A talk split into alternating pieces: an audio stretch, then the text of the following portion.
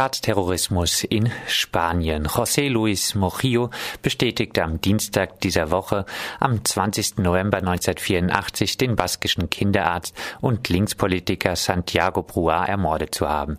Er war damit Teil der staatlich finanzierten antiterroristischen Gruppen zur Befreiung, kurz GAL.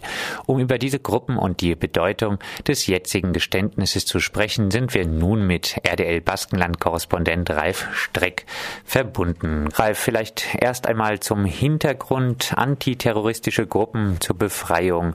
Was hatte es damit auf sich? Ja, das, ähm, die waren hauptsächlich in den 80er Jahren aktiv.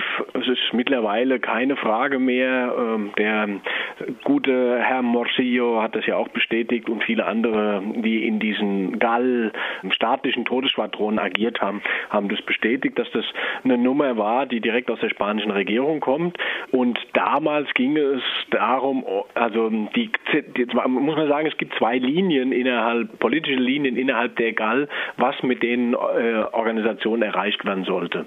Es war ja so, dass das Baskenland ist ja aufgeteilt zwischen Frankreich und äh, Spanien und das französische Baskenland war äh, unter ähm, damals Präsident Mitterrand in Frankreich, äh, so eine Art mehr oder weniger geduldetes Rückzugsgebiet für die baskische Linke. Die ETA hatte da ähm, so ein bisschen ihre, ihre Basis. Äh, auch die restliche Linke, also jeder, der irgendwie in, in der spanischen Seite Probleme hatte, das ist natürlich historisch gewachsen, da nach dem Bürgerkrieg äh, viele Basken auch dann ins französische Baskenland gegangen sind, also geflohen sind.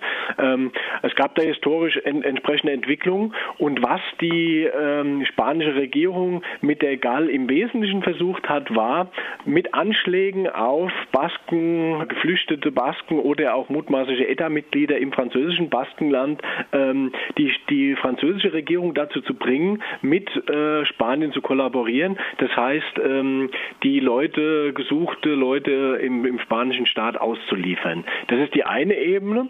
Die andere Ebene ist halt die ganz konkret, ähm, Politiker im spanischen Baskenland, die man halt nicht anschuldigen konnte wegen irgendwas, schlicht äh, aus dem Weg zu räumen. Wie im Fall von Santi Budrat. Ähm, das war ein sehr charismatischer und bedeutsamer, äh, bedeutsames Führungsmitglied von damals Eddie Batasuna und den hat man halt einfach umgenietet wie andere auch. Kannst du etwas zu vermuteten Opferzahlen sagen? Das ist sehr schwierig, weil ähm, das kann man auch nicht so genau eingrenzen, weil leider gibt es da halt auch immer noch einen Haufen blinde Flecken. Ähm, die Gall sind ja nicht die einzigen, die da agiert haben. Da gibt es da noch das Bataillon, antibaskische Bataillon und diverse Gruppen. Das ist so eine Grauzone zwischen äh, rechtsradikalen Sicherheitskräften, also Guardia Civil, äh, Nationalpolizei, da haben auch diverse ähm, Söldner oder auch Rechtsradikale aus anderen Ländern mitgemischt. Ähm, man, man geht so im, ungefähr davon aus, Opferzahlen drei Dutzend, so in dem Dreh. Was für Reaktionen hat das Mordgeständnis vom Dienstag jetzt in Spanien ausgelöst?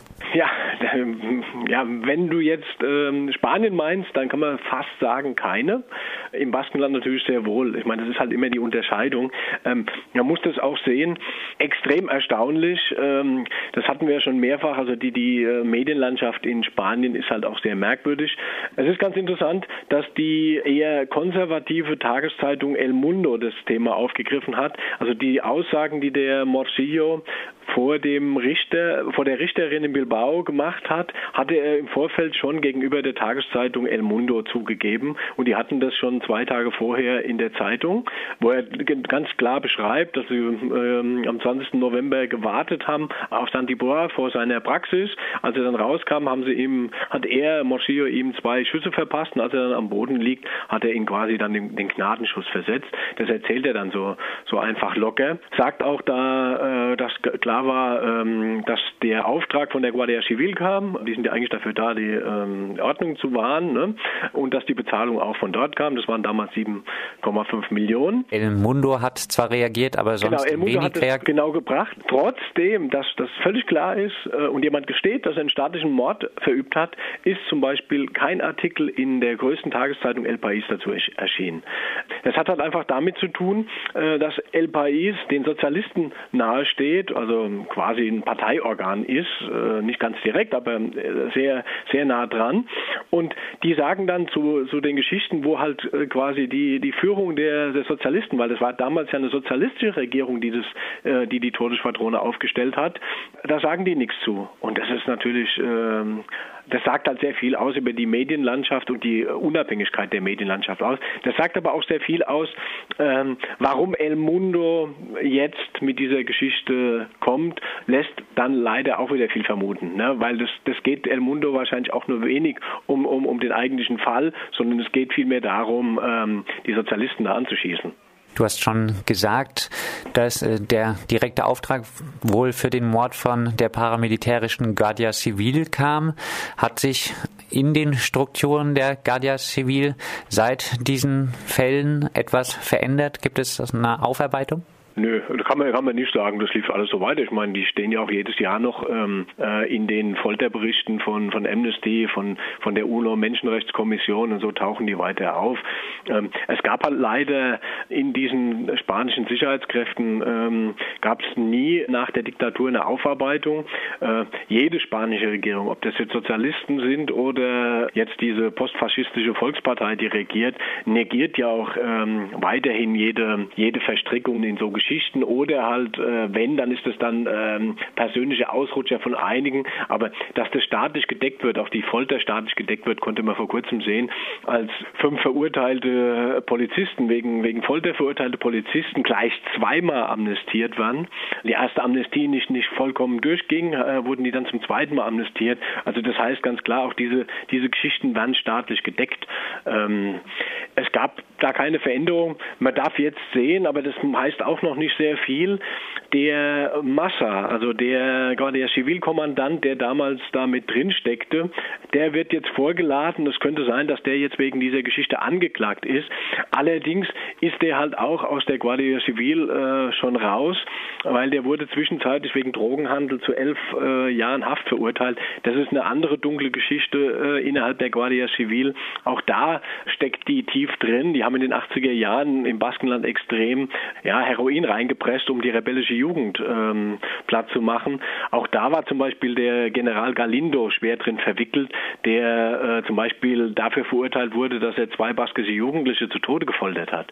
Ja, ähm, und es gab da nie eine Aufarbeitung und das wäre äh, eben so eine Aufarbeitung, die geleistet werden müsste im Rahmen so von so einem Friedensprozess wie in Südafrika oder in Chile, ähm, wo man so eine Wahrheitskommission einberuft und ähm, die ganzen Schweinereien auf den Tisch kommen.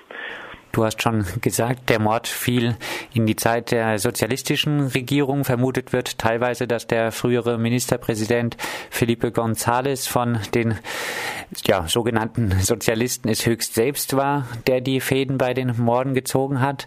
Helfen diese jüngsten Veröffentlichungen also durch die Hintertür der rechtskonservativen Rajoy-Regierung bei der Ablenkung des Korruptionsskandals und der Unfähigkeit, mit der Krise umzugehen? Ähm, ich denke, genau das ist das Ziel von El Mundo. Also das darf man leider nie aus den Augen verlieren. Wer, man muss immer schauen hier in Spanien, wer veröffentlicht was und welches Ziel wird damit verfolgt. Ähm, und ich denke, es ist kein Zufall. Die, die, ähm, die Aussagen von dem Moscheo, die hätte man wahrscheinlich auch schon vor zwei Jahren kriegen können. Die hatten die wahrscheinlich auch schon vor zwei Jahren und man zieht die jetzt raus. Weil schon 2005 hatte der äh, Mittäter von Moschio gestanden, dass er an, den, äh, an dem Mord beteiligt war und hatte den Morsillo als, ähm, als Ausführenden benannt. Das Ding ist halt, dass der Morsillo damals in dem Verfahren, in dem er angeklagt war, freigesprochen wurde. Dem droht also nichts mehr. Äh, von daher hätte man diese Geschichten wirklich auch schon vor Jahren bringen können. Und ich denke, deine Frage geht genau in die richtige Richtung, dass jetzt ähm, da die spanische Regierung völlig äh, in ihrem Korruptionssumpf versinkt und die eben konservativ ist, dass man jetzt mit dieser Nummer von dieser ganzen Geschichte versucht abzulenken und von Ablenkungsmanöver laufen auch auf vielen anderen Ebenen. Von daher darf man das nicht wundern. Aber das ändert natürlich nichts daran, dass der Fakt ist, dass sich eine äh, sozialdemokratische Regierung ja, solchen äh, Methoden bedient hat, dass man einfach unliebsame äh, Politiker aus dem Weg räumt. Ähm, das muss man halt, man sollte nur bei der Betrachtung halt beachten, welche politische Zielsetzung war wahrscheinlich dahinter steckt, dass das jetzt auf die, aufs Tapet gehoben wird. Ralf, abschließend Staatsterrorismus in Spanien in dieser Art und Weise mittlerweile ein überwundenes Thema oder doch noch brandaktuell? Nee, leider nicht. Ähm, es ist natürlich nicht mehr ganz so virulent, aber wir hatten ja vor, ähm, ich bin mir nicht mehr ganz sicher, vor zwei oder drei Jahren den Fall Jon Ansa und Interessanterweise ist der auch in, in Frankreich ums Leben gekommen.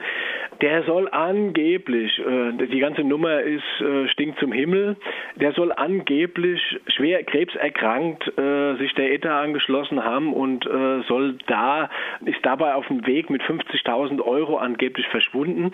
Fakt ist, dass er nach äh, mehreren Monaten plötzlich auftauchte in einem Leichenschauhaus in, ähm, in der französischen Großstadt und später bekannt wurde, dass in einem Hotel an demselben Tag, als er tot aufgefunden wurde, Guardia Civils waren und die haben da sogar äh, eine Waffe vergessen, als sie fluchtartig das Ding verlassen haben. Auch da kann man zumindest mal vermuten, weil es gab in dieser Zeit mehrere Entführungen auch von baskischen Aktivisten. Die wurden zum Teil auf den Berg geschleppt, zum Teil gefoltert von Guardia Civil äh, Beamten äh, mit der Drohung, also entweder sie hören auf mit dem, was sie tun und ähm, oder arbeiten zusammen mit den Sicherheitskräften. Und man kann vermuten, dass hinter der Geschichte sowas Ähnliches steckt und weil der, weil der Mensch schwer krebskrank war, er möglicherweise die äh, Behandlung nicht überlebt hat und deswegen halt diese äh, fluchtartige Verlassen des, äh, des Ortes des Geschehens. Das sind Vermutungen, kann man, kann man leider nicht richtig bestätigen, weil auch die französische Regierung leider auch in dem Fall eine naja, merkwürdige Geschichte einnimmt und das Ganze nicht so, wie man das ermitteln müsste, ermittelt. Also. Da äh, Staatsräson geht halt da oder Europaräson geht halt auch da vor. Also Staatsterrorismus kein Akt der Vergangenheit. Soweit RDL Baskenland-Korrespondent Ralf Streck zum Geständnis des Mörders Morcio, der im Auftrag des spanischen Staates am 20. November 1984 den baskischen Kinderarzt und Linkspolitiker Santiago Brua ermordet hat.